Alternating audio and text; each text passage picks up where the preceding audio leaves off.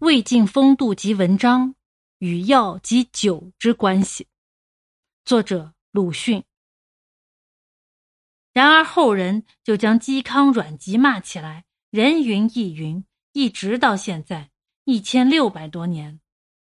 季札说：“中国之君子，明于礼义而陋于知人心。”这是确的。大凡明于礼义，就一定要陋于知人心的。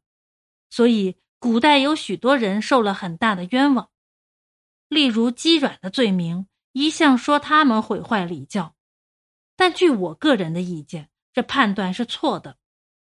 魏晋时代崇尚礼教的，看来似乎很不错，但实在是毁坏礼教、不信礼教的。表面上毁坏礼教者，实则倒是承认礼教，太相信礼教。因为魏晋时代所谓崇尚礼教，是用以自立，那崇奉也不过偶然崇奉，如曹操杀孔融，司马懿杀嵇康，都是因为他们和不孝有关。但实在曹操、司马懿何尝是著名的孝子？不过将这个名义加罪于反对自己的人罢了。于是老实人以为如此利用，亵渎了礼教。不平之极，无计可施，继而变成不谈礼教、不信礼教，甚至于反对礼教。但其实不过是态度，其实他们的本心恐怕倒是相信礼教，当做宝贝，比曹操、司马懿们要愚智的多。现在说一个很容易明白的比喻吧，譬如有一个军阀在北方。在广东的人所谓北方，和我常说的北方的界限有些不同。我常称山东、山西、直隶、河南之类为北方。那军阀从前是压迫民党的，后来北伐军势力一大，他便挂起青天白日旗，说自己已经信仰三民主义了，是总理的信徒。这样还不够，他还要做总理的纪念周。这时候。真的三民主义的信徒去呢？不去呢？不去，他那里就可以说是你反对三民主义，定罪杀人。但既然在他的势力之下没有别法，真的总理的信徒倒会不谈三民主义，或者听人假惺惺的谈起来就皱眉，好像反对三民主义模样。所以我想，魏晋时所谓反对礼教的人。有许多大约也如此，他们倒是迂夫子，将礼教当作宝贝看待的。还有一个实证，凡人们的言论、思想、行为，倘若自己以为不错的，就愿意天下的别人、自己的朋友都这样做。但嵇康、阮籍不这样，不愿意别人来模仿他。竹林七贤中有阮咸，是阮籍的侄子。一样饮酒，阮籍的儿子阮浑也愿加入时，阮籍却道不必加入，吾家已有阿贤在，够了。假若阮籍自以为行为是对的，就不当拒绝他的儿子，而阮籍却拒绝自己的儿子，可知阮籍并不以自己的办法为然。至于嵇康，一看他的绝交书，就知道他的态度很骄傲的。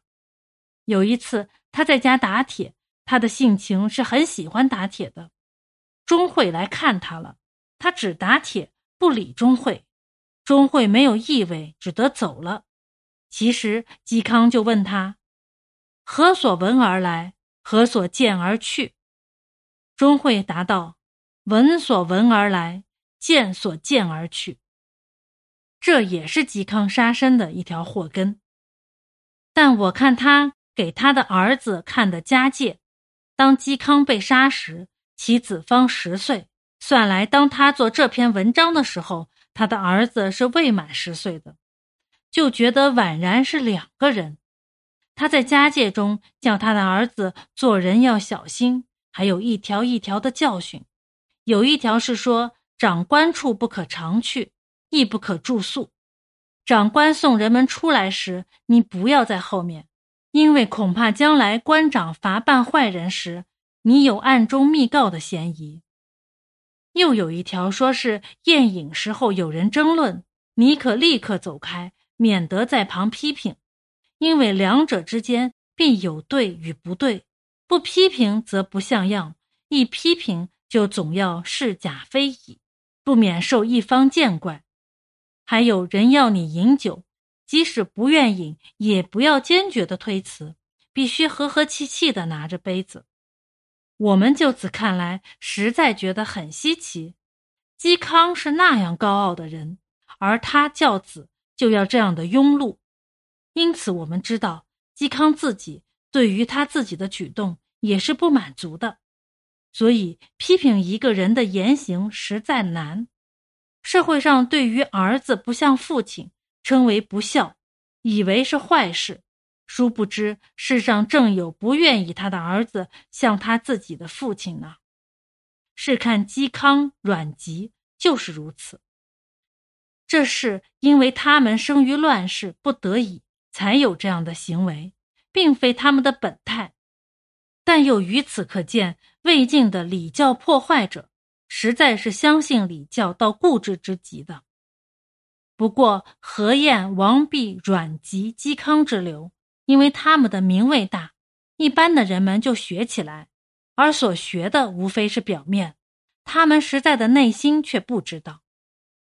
因为只学他们的皮毛，于是社会上便多了很多没有意思的空谈和饮酒，很多人只会无端的空谈和饮酒，无力办事，也就影响到政治上，弄得玩空城计，毫无实际了。在文学上也是这样。嵇康、阮籍的纵酒是也能做文章的，后来到东晋，空谈和饮酒的遗风还在，而万言的大文如嵇阮之作却没有了。刘勰说：“嵇康诗心以浅论，阮籍史气以命诗。”这诗心和史气，便是魏末晋初的文章的特色。正史名士和竹林名士的精神灭后。敢于失心使气的作家也没有了。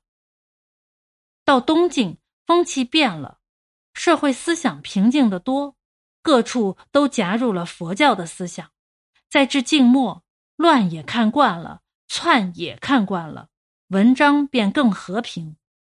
代表平和的文章的人有陶潜，他的态度是随便饮酒起食，高兴的时候就谈论和做文章。无尤无怨，所以现在有人称他为田园诗人，是个非常和平的田园诗人。他的态度是不容易学的。他非常之穷，而心里很平静。家常无米，就去向人家门口求乞。他穷到有客来见，连鞋也没有。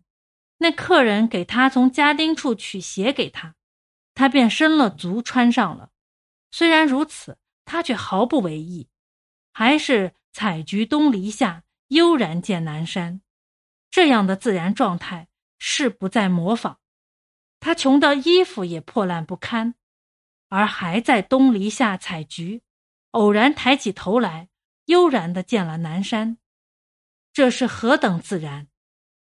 现在有钱的人住在租界，雇花匠种数十盆花，便作诗。叫做秋日赏菊，笑陶彭泽体，自以为合于渊明的高志，我觉得不大像。陶潜之在晋末是和孔融于汉末，与嵇康于魏末略同，又是将近易代的时候，但他没有什么慷慨激昂的表示，于是便博得田园诗人的名称。但陶集里有数九一篇。是说当时政治的，这样看来，可见他于世事也并没有遗忘和冷淡。不过他的态度比嵇康、阮籍自然的多，不至于招人注意罢了。还有一个原因，先已说过，是习惯。因为当时饮酒的风气相沿下来，人见了也不觉得奇怪，而且汉魏晋相沿，时代不远，变迁极多。既经见惯，就没有大感触。